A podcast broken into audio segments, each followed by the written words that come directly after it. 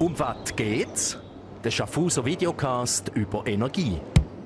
Unterstützt vom EKS und von SH Power. Um was geht's? Da ist der Schaffhauser Energietalk. Der Winter ist da, doch die Energieversorgung ist viel weniger in unseren Köpfen als vor einem Jahr. Ist unsere Gelassenheit berechtigt oder verdrängen wir ein Problem wieder besseren Wissens? Die Frage klären wir heute. Ich bin Beat Rechstein und bei mir zu Gast ist der Hagen Pönert. Er ist Geschäftsführer von SA Power. Sali Hagen. Sali Beat und danke für die Einladung. Draussen schneit der Winter ist da.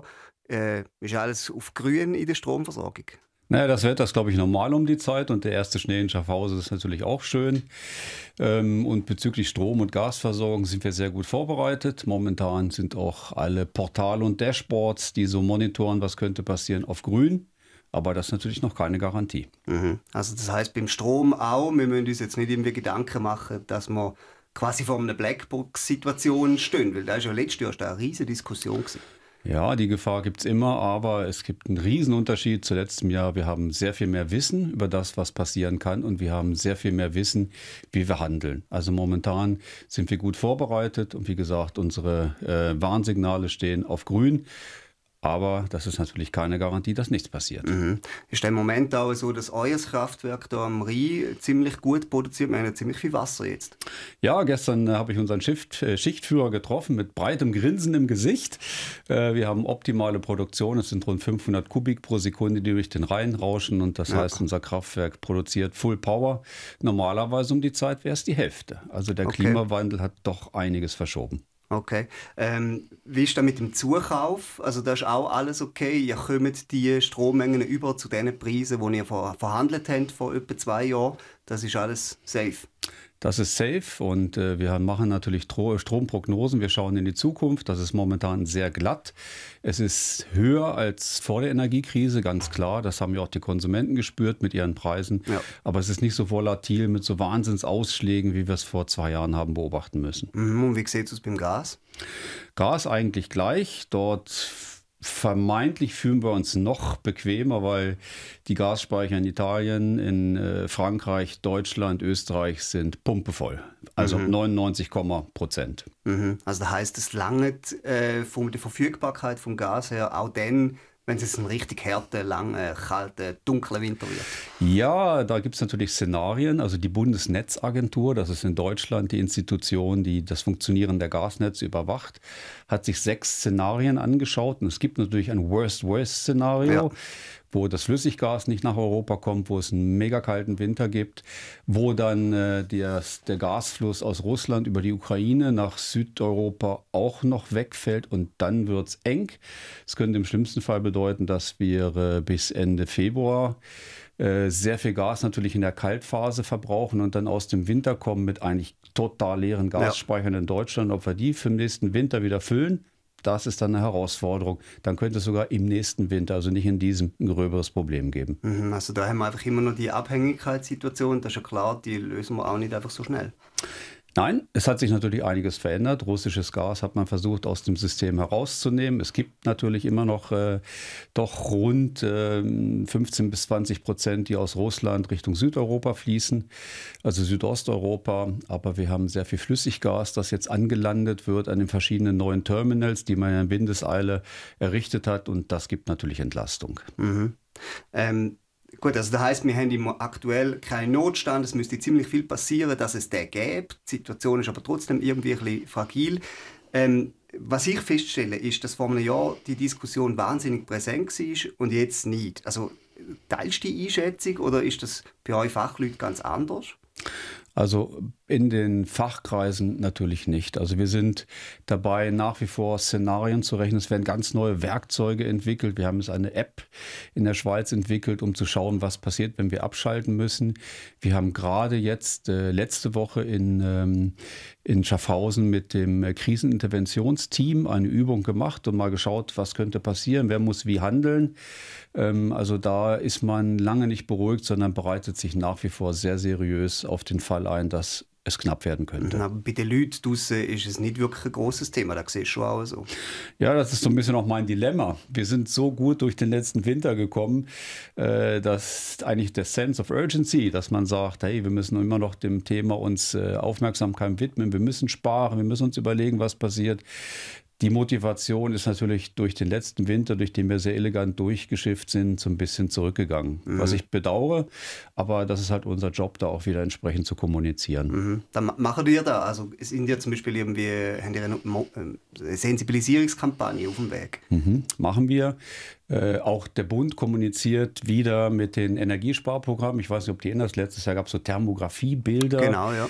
äh, die auch in den Medien abgedruckt wurden. Das läuft weiterhin und wir haben ja noch zusätzlich Energieberatungs- und Energiesparkampagnen lanciert, zum Beispiel auch für energieeffiziente Haushaltsgeräte, weil jede Kilowattstunde zählt. Mhm.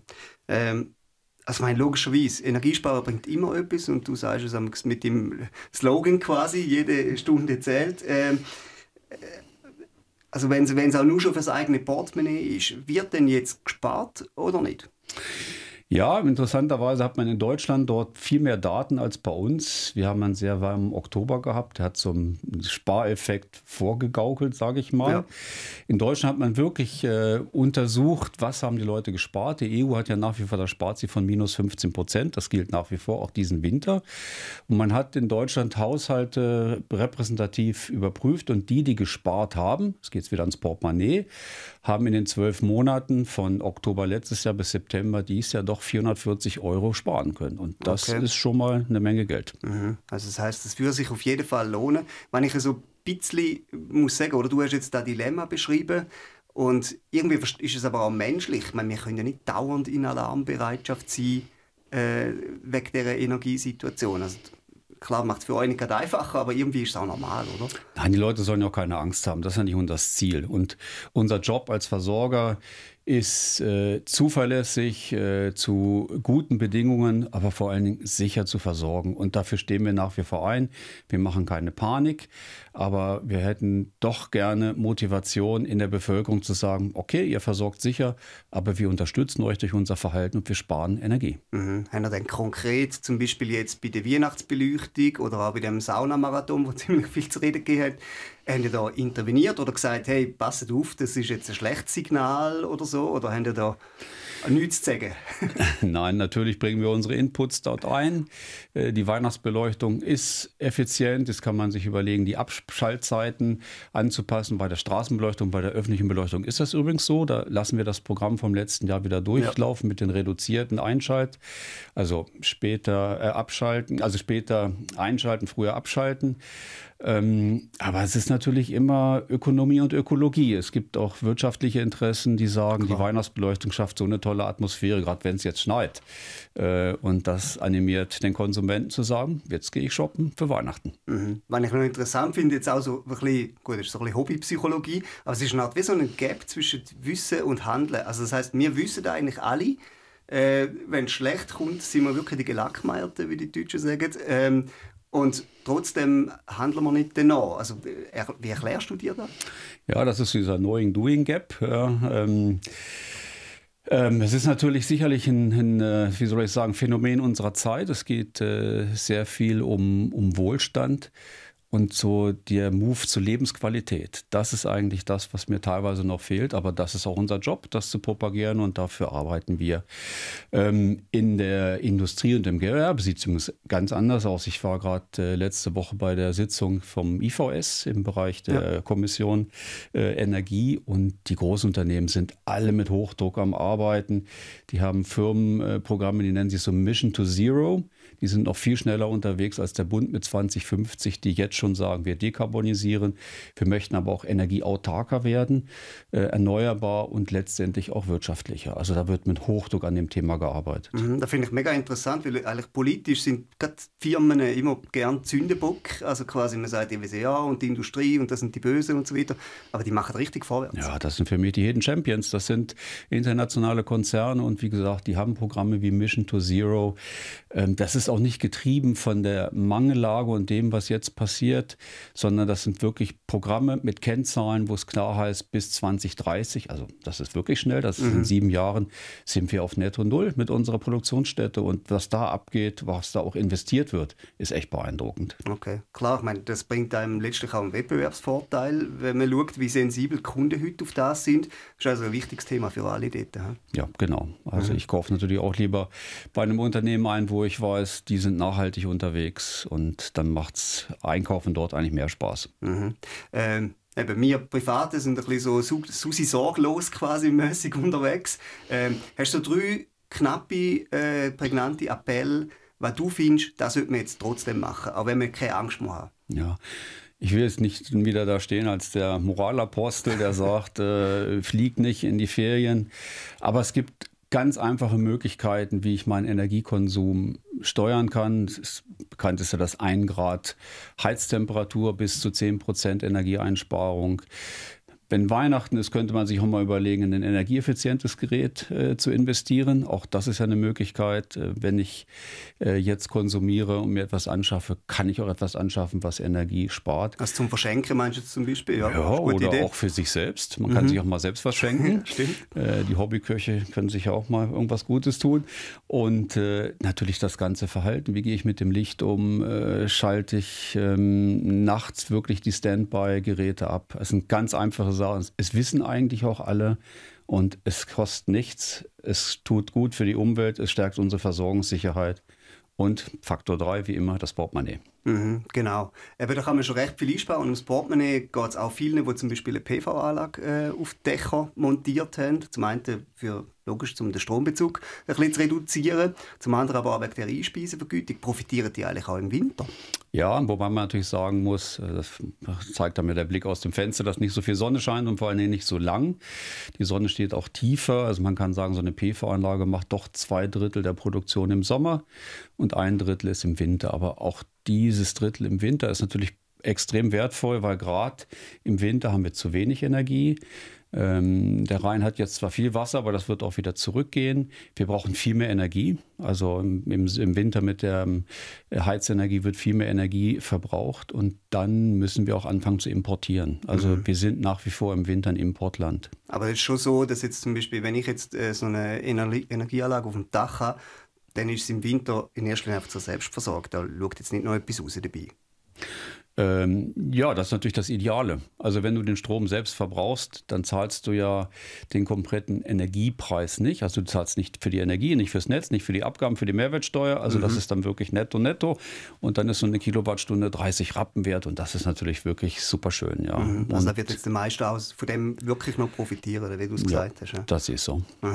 Ähm, kann man eigentlich auch im Winter PV-Anlagen montieren oder brauchen die gutes Wetter zum glücklich Ja, also wenn ich jetzt rausschaue, hätten, glaube ich, unsere, unsere Monteure so ein bisschen Mühe, sich auf dem Dach zu bewegen. Na, es muss natürlich alles sicher sein, aber die letzten Winter waren so mild äh, und wenn es das Wetter zulässt, kann man selbstverständlich auch im Winter ähm, PV-Anlagen montieren. Man sieht es ja auch in der Bautätigkeit, so diese Bauferien oder diese Bauphase, wo früher traditionell alle Saisonniers nach Hause gefahren sind. Das gibt es ja gar nicht mehr. Die Baustellen, die werden, solange es geht, wird gebaut. Genau, die bauen quasi durch. Und es ist ja so, wir haben über da auch schon geredet, die anderen Sendungen, über die langen Wartefristen auch für PV-Anlagen. Ich nehme an, die sind immer noch genau gleich. Ist so. In der ersten Phase war es äh, der Mangel an Material. Es hat keine PV-Module gegeben. Es gab dann keine Wechselrichter. Plötzlich gab es auch keine mechanischen Halterungen mehr, um die Module zu montieren. Jetzt kann man sagen, der Bottleneck ist ganz klar sind die Fachkräfte. Wir finden einfach nicht genug Personal, um äh, die Pipeline da abzuarbeiten. Also wir selbst installieren ja auch Photovoltaikanlagen ja. und äh, bis 2025 ist erschreckend eigentlich, sind wir ausgebucht bis 2025. Ja. Ist da keine Option, dass man da zusätzliche Leute einstellt? Oder findet man die wirklich einfach findet gar man nicht? Nein. Und was sind denn da für Leute, die da gesucht sind? Ja, das sind Elektroinstallateure. Also man muss ja fachkundig sein, was die Sache mit dem Strom angeht. Und wenn man auf dem Dach montiert, gibt es natürlich auch spezielle Ausbildung. Da kann man nicht einfach jemanden aufs Dach schicken. Äh, der muss auch noch schwindelfrei sein. Also Klar. Also da braucht man schon genau das Personal, was weiß, was man dort macht. Also das heißt, man hätte die Bedarf, aber es passiert halt einfach nicht. Man hätte jetzt aus Material dem Fall. Also das ist jetzt kein ja. Problem mehr. Mhm, das ist eigentlich wirklich gelöst. Ah, okay. Kommen wir vielleicht noch ein bisschen generell zu der Stromproduktion im Winter. Also gibt's, ähm, wir haben vorhin über Wasser geredet, da läuft jetzt auf Hochtouren, weil wir einfach auch viel, viel Wasser haben. Ähm, was verändert der Winter in Sachen Stromproduktion? Hat er einen Einfluss zum Beispiel auch auf AKWs oder auf Wind? Oder? Mhm. Gut, die AKWs laufen natürlich äh, voll Power. Äh, es wird ja auch viel in der Schweiz mit, mit Strom geheizt über Wärmepumpen. Also die laufen hoffentlich zuverlässig den Winter durch, genauso wie die französischen AKWs. Auch die speisen noch der, sehr viel ein. Äh, was man in Deutschland sieht und was natürlich auch unser Traum ist für die Schweiz, ist, äh, der Winter ist der Moment der Windenergie. Ja. Also wir haben im Sommer eher weniger Wind, dafür viel Sonne, also Photovoltaik. Und der Gegenpol im Winter ist Windenergie. Und wir haben ja ein Projekt, in dem EKS äh, und wir mit Feuereifer dran sind. Und wir hoffen wirklich, dass wir in absehbarer Zeit sagen können, das ist so ein tolles Projekt. Äh, das werden wir jetzt äh, in Hemmeshofen realisieren können. Mhm. Das ist der Robach, der, über den haben wir auch schon ein paar Mal diskutiert. Mhm. Ähm, da gibt es aber keine Neuigkeit oder so. Also es ist immer noch irgendwie ziemlich stuckt. Ja, äh, wir sind jetzt eigentlich in der Phase, wo es darum geht, welche politischen Instanzen treffen jetzt welche Entscheidung. Das Projekt ist soweit fertig vorbereitet, also alle Gutachten, ähm, alle Abklärungen, wie bringt man die Anlagen dahin, auch wie baut man die Anlagen wieder zurück. Teil so eines ja. Projekts ist ja auch, dass die Anlagen hinterher verschwinden. Ist alles geklärt und jetzt geht es um den politischen Entscheidungsprozess. Mhm, aber du sagst explizit im, im Winter wäre Windkraft extrem äh, wichtig, weil man dann vielleicht auch gar könnte ausgleichen, was man was die Sonnenenergie dann nicht kann liefern, oder? Und was wir sowieso mehr brauchen. Also wir haben so einen Kamelhöcker. Ja. Äh, die Mitte zwischen den beiden Höckern ist im Sommer und dann im Herbst, Winter und im Frühjahr äh, ist halt ein hoher Energieverbrauch. Ja. Mhm. Jetzt haben wir in, äh, in Bier Bier oder Biers? Bier. Im Bier, genau, mit mhm. zwei R. Dort hat man äh, ein O-Kraftwerk äh, mhm. Letztes Jahr schon. Mhm. Wann kommt eigentlich das zum Einsatz oder läuft da immer? Ja, das ist Standby, das ist getestet, das wird auch ab und zu läuft das mal, aber man lässt es natürlich nur laufen, wenn es laufen muss, weil mhm. es wird mit Gas oder mit Diesel befeuert. Ähm, vielleicht so von der Größenordnung, das hat äh, rund 250 Megawatt, das ist zehnmal so viel Leistung wie unser Wasserkraftwerk hier. Okay könnte Strom machen für 500.000 Haushalte. Verglichen mit einem AKW Leibstadt ist es ungefähr ein Viertel dann bräuchten viermal dieses äh, Gaskraftwerk dort, um ein AKW wie Leibstadt zu ersetzen. Mhm. Und äh, in welcher Situation wird da eingeschaltet? Also wenn brauchen wir das tatsächlich? Gibt es da klar definierte Red Line, wo man sagt, ja. so bis nicht an und nachher brauchen wir es? Ja.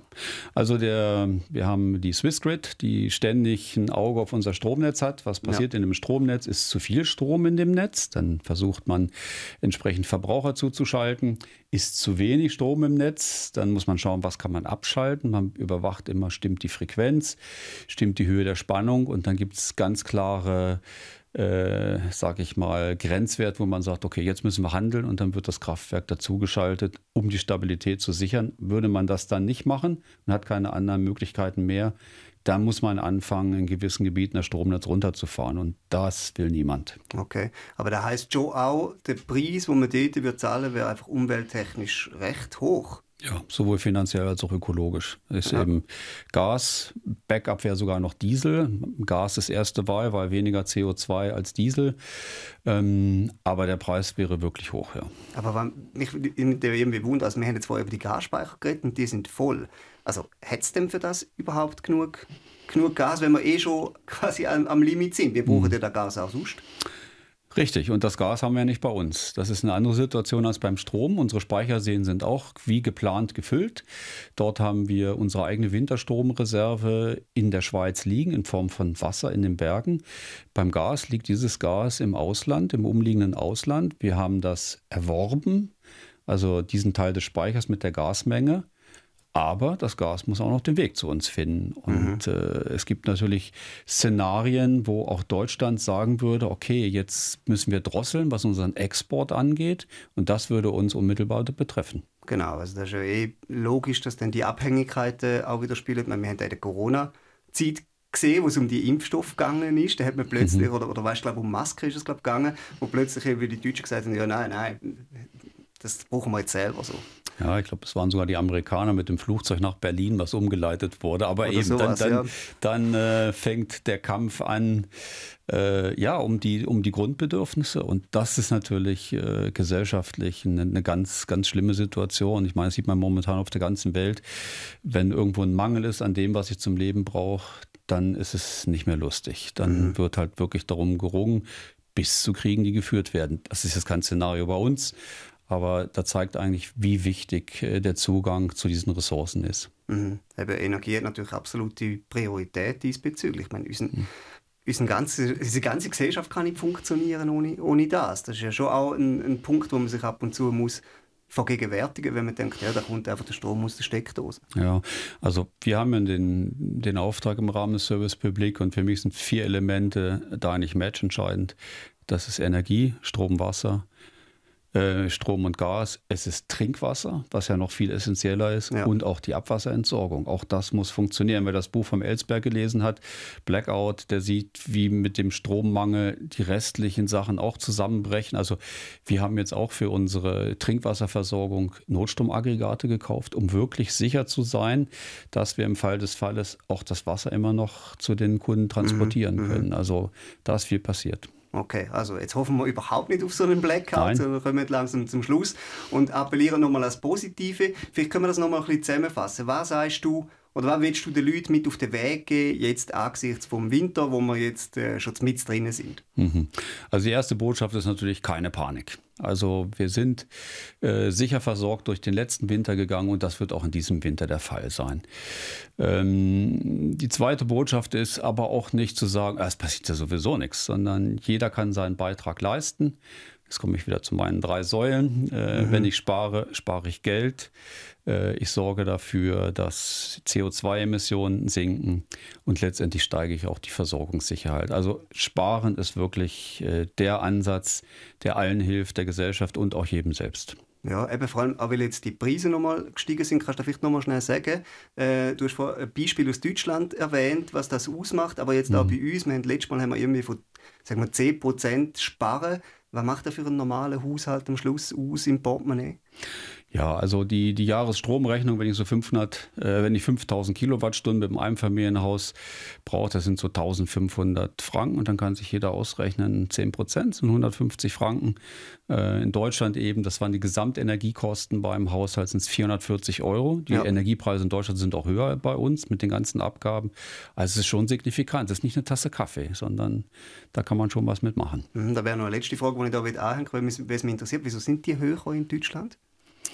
Äh, da sind sie erst, also die Energiepreise sind eigentlich in Europa relativ gleich. Die Märkte sind miteinander gekoppelt, aber in Deutschland die Abgaben für erneuerbare Energie, ah. die Mehrwertsteuer, äh, dann gibt es noch andere Umlagen, die man auch äh, über die Stromrechnung und die Gasrechnung finanziert, sind wesentlich höher als bei uns. Wo der Staat quasi ja. über da lenken. Also wir genau. nennen das glaube Lenkungsabgabe in der Schweiz. Ja. Okay.